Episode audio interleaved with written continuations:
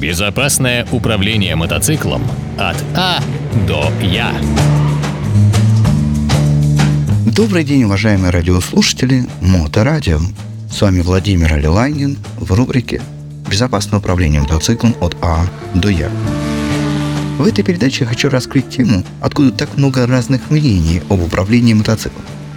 Зачастую можно услышать от разных людей, включая и инструкторов, совершенно противоречивую друг другу информацию о правильности выполнения какого-либо маневра.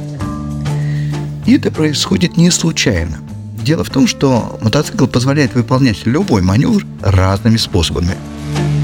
Наличие вариативности позволяет водителям ездить на мотоцикле с разным уровнем навыков и знаниями. Но вот критическая ситуация.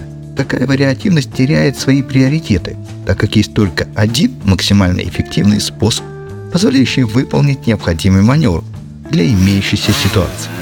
К примеру, есть много мнений и критики, в каком количестве и в какую сторону необходимо смещать корпус водителя во время движения в повороте.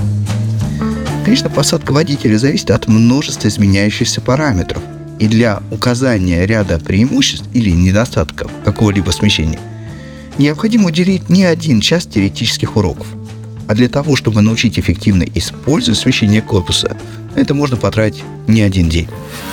Но я сейчас не буду разбирать эту тему, так как я ее взял для сравнительного примера. Представим, что я еду в повороте, имея хорошие погодные условия и отличное дорожное покрытие. При определенной скорости мне выгодно сместить корпус в сторону наклона мотоцикла.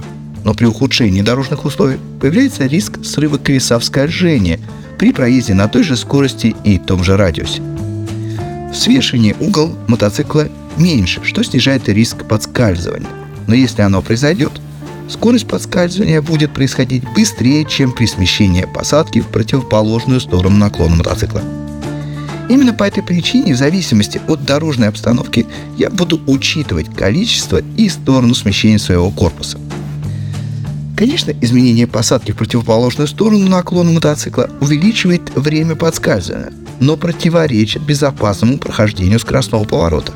Если я выберу это смещение, мне придется значительно уменьшить скорость движения и компенсировать неправильное положение корпуса воздействием на руль. Если я вас сейчас запутал с изменением посадки, ничего страшного. Как я сказал ранее, это невозможно описать в одной передаче. Я лишь хочу сказать, что знать, как управлять мотоциклом и уметь это использовать, дает возможность выбирать в разных ситуациях максимально эффективный вариант действия. На этом я хочу завершить эту передачу и пожелать всем вам прекраснейшего настроения. С вами был Владимир Алиланин на Моторадио. До новых встреч! Управление мотоциклом от А до Я.